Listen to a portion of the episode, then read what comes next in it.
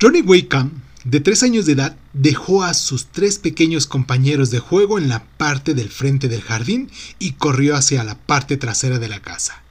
Faltaban unos cuantos minutos para el mediodía del 11 de octubre de 1955. Dos horas más tarde, Ronnie era objeto de una de las más intensas búsquedas que se habían realizado en la parte central del estado de Indiana. Una búsqueda que se extendió a varios estados y que finalmente un caballo solucionó. Yo soy Irvingson, esto es Crónica Lonares y hoy vamos a hablar de la yegua que resolvió el misterio, de el libro del extraño mundo de Frank Edwards. Comenzamos. Cierra los ojos, cierra los ojos, cierra los ojos, Si escuchas que alguien se acerca, no temas. Todo estará bien.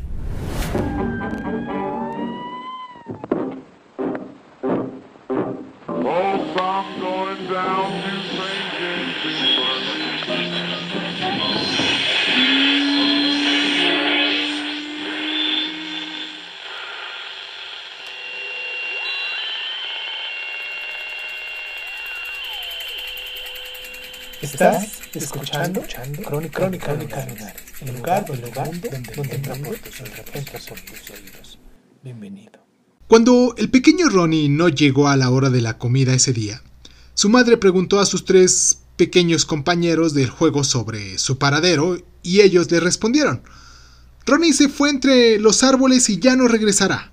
Asustada, la madre extendió el alarma, puesto que los árboles a los que los niños se referían constituían a cientos de acres de maleza que se extienden sobre la parte montañosa de la parte sur y central de Indiana, alrededor del depósito naval en el que el padre de Ronnie trabaja. Si Ronnie se había perdido ahí, encontrarlo era una cuestión de emergencia. Los ayudantes del sheriff y la Policía Estatal de Indiana encontraron el apoyo de unos 500 empleados del depósito naval para ayudar en la búsqueda. Ronnie había desaparecido solo unas cuantas horas cuando a los primeros grupos de búsqueda ya habían sido formados. En la parte de ese día de octubre, el frío empezaba a sentirse, mientras largas hileras de hombres estaban registrando la maleza para descubrir alguna señal del niño. Ellos estaban trabajando contra el reloj, porque sin un techo, Ronnie difícilmente podría sobrevivir la noche a la intemperie. Cuando los que estaban buscando regresaron con las manos vacías, ya bien entrada la noche, el caso tomó un nuevo giro. Ronnie era un pequeño y hermoso niño muy sociable. Podía haber sido llevado a alguna parte por algún desconocido y después raptado.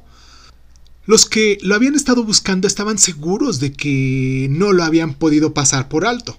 Ellos habían estado caminando a través de los frondosos bosques, ensenadas y ríos secos durante varias horas, cubriendo un terreno más amplio del que un niño de tres años podía haber andado en el mismo margen del tiempo.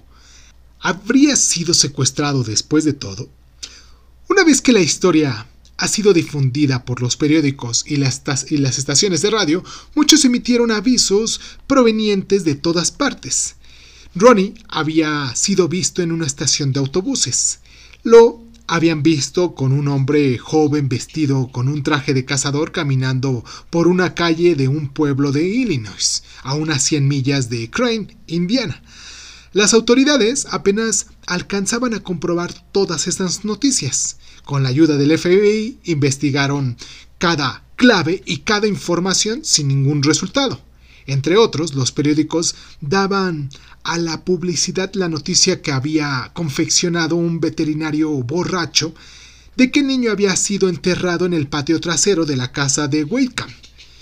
En esa época, yo era director de la estación de televisión de la WTTV de Bloomington y fui uno de los primeros con quien las autoridades se pusieron en contacto en este caso, puesto que nuestros estudios se encontraban a, unas, a unos 40 kilómetros del lugar del suceso.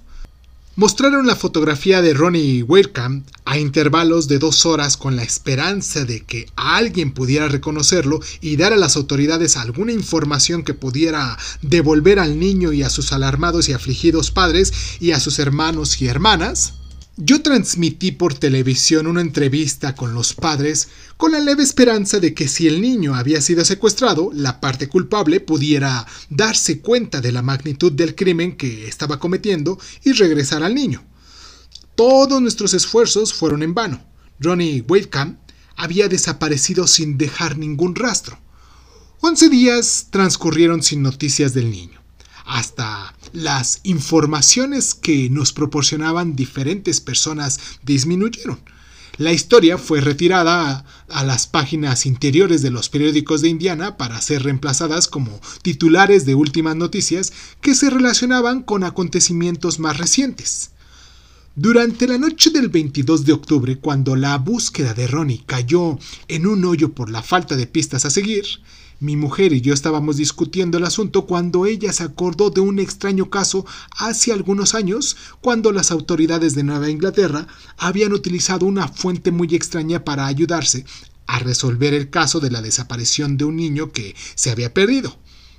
En este caso, las autoridades habían informado que encontraron al niño gracias a la información proporcionada por un caballo parlante. Cuando mi mujer mencionó el caso, Recordé que lo había visto en el noticiero, pero me sentía carente de ciertos detalles. Me tomó solo unos cuantos minutos revisar mis guiones para darme cuenta de los detalles. En Richmond, Virginia, había un extraño caballo llamado Lady Maravilla. En respuesta a las preguntas del caballo, usaba su nariz para lanzar unas letras grandes de hojalata que colgaban de una barra frente a su caballeriza soplando las letras, formaban con ellas respuestas a las preguntas que le hacían quienes tenían problemas.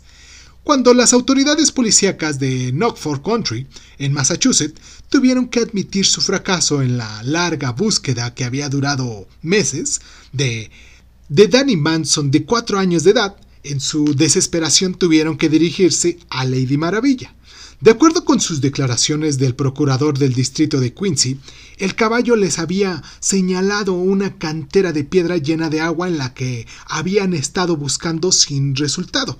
Pero esta vez, con recelo, habían vuelto a revisar la cantera y encontraron el cuerpo de Daly Matson exactamente como el caballo lo había indicado. El así llamado caballo parlante había sido, con todo lo que señalaba, capaz de dirigir a las autoridades hacia el desaparecido Danny Mason. ¿Podría este animal hacer lo mismo en el caso de Ronnie Wadecamp? Yo no podía realizar el viaje hasta Richmond, Virginia, pero inmediatamente llamé por teléfono a un amigo personal que vivía en Washington, D.C., a unos 200 kilómetros de Richmond, Necesité de toda mi capacidad de persuasión para poder convencer a mi amigo y un acompañante para hacer el viaje.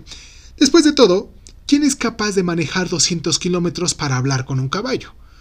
Fueron a regañadientes. Regresaron perplejos.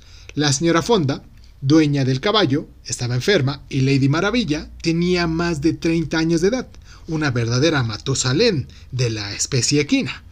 Después de convencer a la señora Fonda de que se trataba de una emergencia, mis amigos lograron obtener su permiso para entrar a la caballeriza e interrogar a Lady Maravilla. La primera pregunta que le propusieron fue la siguiente. ¿Sabe usted por qué estamos aquí? Sin dudar el caballo deletrió. M-U-Ch-A-Ch-O. ¿Sabe el nombre del muchacho? Lady Maravilla sopló sobre las letras. R-O-N-E estaba tratando de deletrear Ronnie. ¿Está vivo o muerto? M-U-E-R-T-O. ¿Fue secuestrado? N-O. ¿Se le encontrará? S-I. ¿Dónde? A-G-U-J-E-R-O.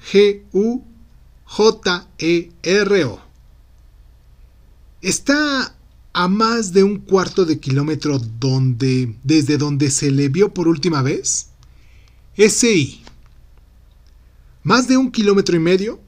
NO. ¿Qué hay cerca del lugar? OLMO. ¿Qué tipo de suelo? A, R, E.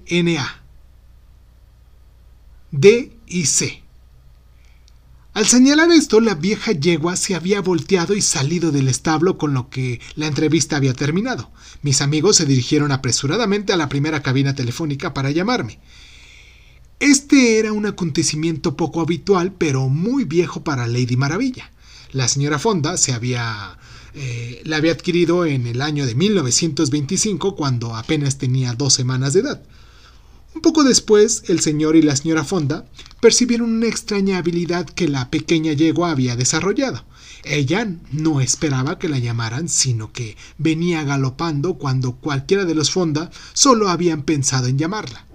Cuando tenía dos años de edad, Lady Maravilla había aprendido a contar y deletrear palabras cortas golpeando con su nariz los dados de los niños.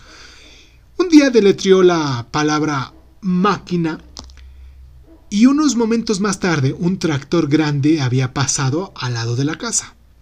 La fama de la extraordinaria yegua se extendió rápidamente. Miles de personas llegaron de todas partes del continente para buscar respuesta a sus preguntas. La señora Fonda puso el precio de 50 centavos por pregunta. Pacientemente, Lady Maravilla empujaba las delgadas letras formando palabras y frases, y de acuerdo con el Chicago Tribune, la yegua predijo que Franklin Delano Roosevelt iba a ser presidente de los Estados Unidos, haciendo esta predicción antes de que se le designara como candidato. Ella, con toda corrección, dijo ganadores de las carreras hasta que la señora Fonda se negó de aceptar cualquier pregunta de este tipo, y durante 14 o 17 años predijo los ganadores de las series mundiales.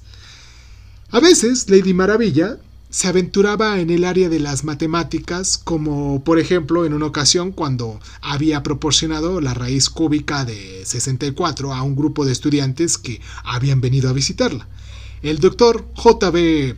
Rin, famoso especialista en percepción extrasensorial de la Universidad de Duke, pasó alrededor de dos semanas estudiando y probando a Lady Maravilla él y su asistente se retiraron convencidos, señalando en un reporte que poseía cierta especie de verdaderos poderes telepáticos.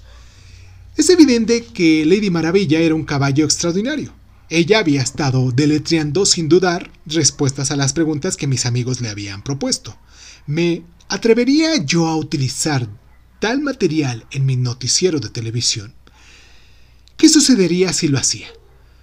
Para mí, esa fue una difícil decisión de tomar, pero finalmente decidí lanzar al aire las respuestas así como Lady Maravilla las había dado, por todo lo que podía valer, si de hecho valían algo. Todos los otros caminos y pesquisas que podían habernos conducido al desaparecido Ronnie Waitcam habían fracasado. Cualquier cosa que pudiera llevarnos a encontrarlo valía la pena intentarla en esta etapa de la búsqueda. Por la noche del 24 de octubre de 1955 yo transmití la extraña historia de Lady Maravilla y sus respuestas a las preguntas relacionadas con Ronnie Wake. Fui blanco de las burlas de varios editoriales de periódicos en la parte central de Indiana. Hubo también críticas acerbas en torno de desprecio por parte de uno de los oficiales del depósito naval, quien insistía que el niño desaparecido estaba todavía vivo y que lo habían secuestrado. Las semanas pasaron sin recibir ninguna noticia de Ronnie. Entonces, por la parte de un domingo del, 4 de diciembre, dos adolescentes encontraron el cuerpo de Ronnie. Las autoridades determinaron que el niño estaba muerto cuando Lady Maravilla dijo que lo estaba, que no había sido secuestrado, que había muerto por permanecer a la intemperie, evidentemente poco tiempo después de haber desaparecido, el cuerpo del niño fue encontrado en un matorral en una barranca del suelo arenoso, a poco más de un kilómetro del lugar en el que había sido visto por última vez. Cerca del lugar había algunos árboles jóvenes y el árbol más cercano era un olmo, el cual estaba a unos nueve metros del cuerpo. El niño fue encontrado en diciembre tal como lo había predicho Lady Maravilla con toda precisión unas semanas antes. Para aquellos que estaban familiarizados con la extraordinaria yegua, esta era una vieja historia. Para mí, esta fue una de las más extraordinarias historias que alguna vez hubiera llegado a relatar en 31 años de transmisiones.